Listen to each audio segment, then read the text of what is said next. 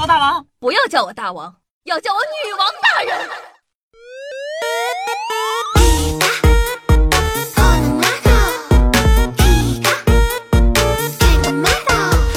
嗨，各位手机前听众朋友们，大家好，欢迎收听今天的女王又要，我又常在深山修炼千年，包治百病的板蓝根，谢谢小春瑶啊。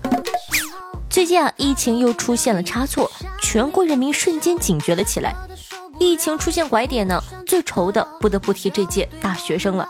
就说我们的女网友要，光是大学生就做了两三期，在家经历了几个月的网课折磨之后，这一届大学生啊，终于要看到胜利的曙光了。不过眼下中国大学生对自己暑假这件事儿真的没有什么特别开心得意的事情，因为在这之前。等待他们的将是一场惨绝人寰的考验，线上期末考试，可刺激了。讲道理啊，虽然呢这些大学生天天把我太难了，我是废物挂在嘴边，但好歹呢也是经过大风大浪的人了。哪怕每到期末总觉得自己一事无成，但至少在混过考试这件事上，很多人呢早就轻车熟路了。然而呢。要说线上期末考试的场景能有多奇葩，真的是非亲历不能想象。平时呢早就背你不睡我不睡，背了三天还不会的恐怖期末周，调教的格外坚强的医学生，此刻都流下了泪水。我读护理的表妹啊，那天早早起了床，换了个衣裳，梳了个头，和表弟借了个洋娃娃。注意啊，和表弟借的洋娃娃，在书桌上呢，准备好了护理的道具，然后架好了手机，开始对手机蹂躏手中的娃娃。我们全家都看呆了，这是在干什么呢？妹妹说呢，学校要期末考试考急救，还有扎针呢。讲道理，你要不说扎针，我还以为你在 cos 容嬷嬷。有时候呢，你还是真的会怀疑线上考试到底考技术还是考道具。我表弟呢，在借娃娃的时候啊，非让我表弟挑一个可爱的。注意啊，表弟挑一个可爱的，天知道我表弟到底有多少个娃娃。然后呢，他就问说：“如果我的道具选的可爱一点，老师会不会分也给高一点啊？”讲道理啊，有这个可能性。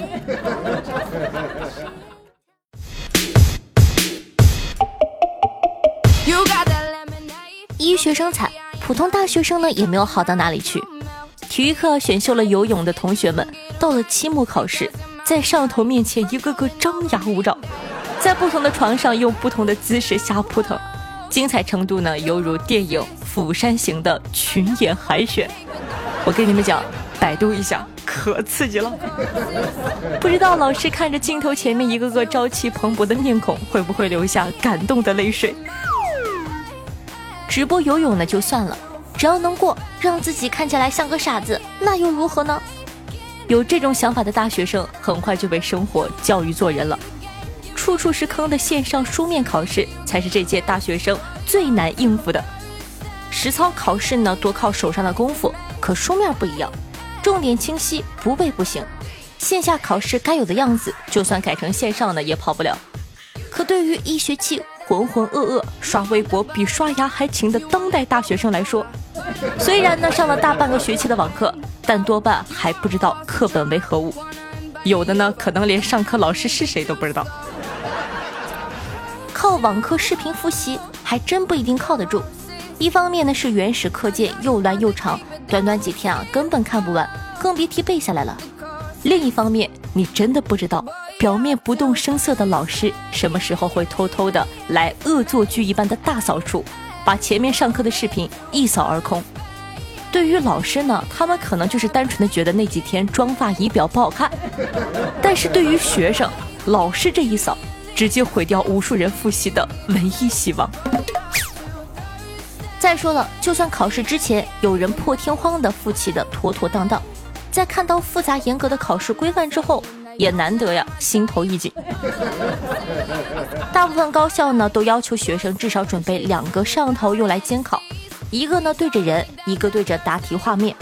原本呢就很难在这种考试环境里集中注意力的人，一想到呢要对着摄像头正襟危坐答题两个小时，顿时觉得床上游泳也挺好的。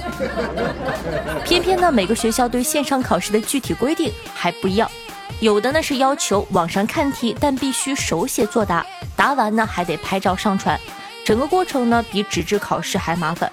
有的呢是人不能离开摄像头的范围，否则啊系统直接判定为作弊。患有考试多动症的朋友只能自求多福。还有的是呢，一旦退出作答的这个界面，就会被迫自动交卷。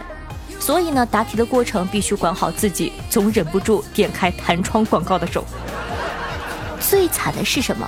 手速慢了，答案没提交上，考完当场去世。还没开始考试呢，这届大学生啊就不得不打起十二分的精神，生怕漏掉哪条霸王条款，最后又丢分又丢人。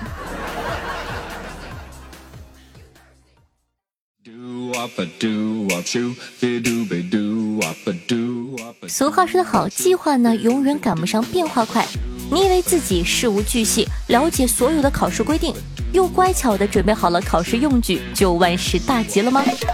可线上考试的刺激之处就在于啊，当考试计时开始的那一刻，命运就不一定掌握在自己手里了。周末楼上永远有人在装修的定律。在考试上呢，也很给面子的没有失灵。一场十五分钟的线上听力考试，可能有十四分钟都只能听见电钻、锤子、切割机以不同组合的方式在你的耳边嗡。平时打游戏、看视频无比奢华的网络，可一到考试呢就开始抽风了。特地为考试下载的各种软件啊系统，也会因为承受不住激增的点击量，隔三差五的罢工。试卷页面进不去，考题呢又加载不出来。但凡遇上个心浮气躁的年轻人，手一抖交个白卷也是有可能的。别说是大部分老老实实答题的普通人了，就算是早早的谈好道想走点捷径的考场老油条，也未必呢能在线上考试里占到什么便宜。从表面上看呢，宽松的监考环境。顺理成章的联网条件，还有出卷老师们同样无心工作的事实，给无数想铤而走险的学子创造了绝佳的机会。可就连正常考试过程都不在大家掌控之内，更何况风险极高的作弊啊！说到底啊，大学生们哪里是害怕线上考试，他分明呢是既不想线上考，也不想线下考。这期要来一个刺激的互动话题：你做过弊吗？有什么小技巧吗？说出来，让监考老师提前准备一下吧。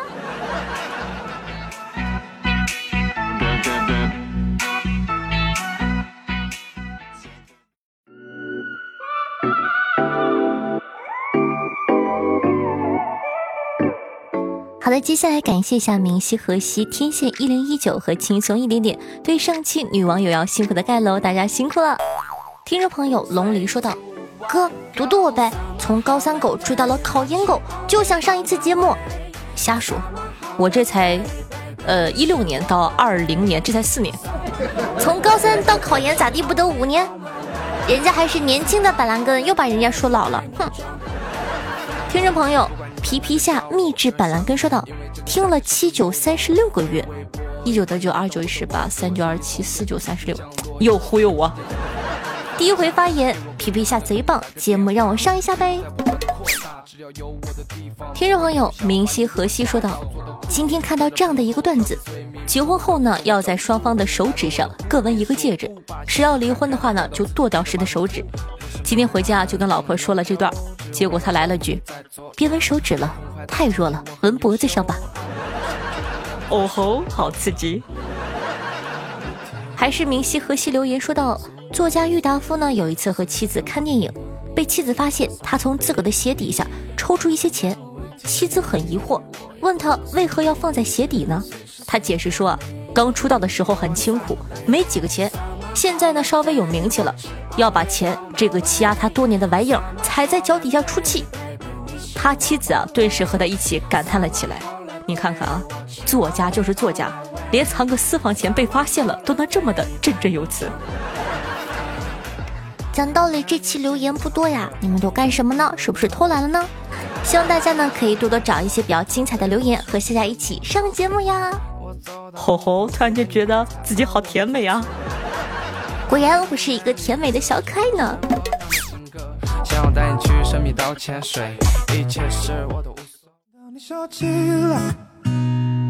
像夏天的风拂面而来，那温柔我无法释怀，对你的青睐，你是我心底完美的存在，你值得我所有的等待。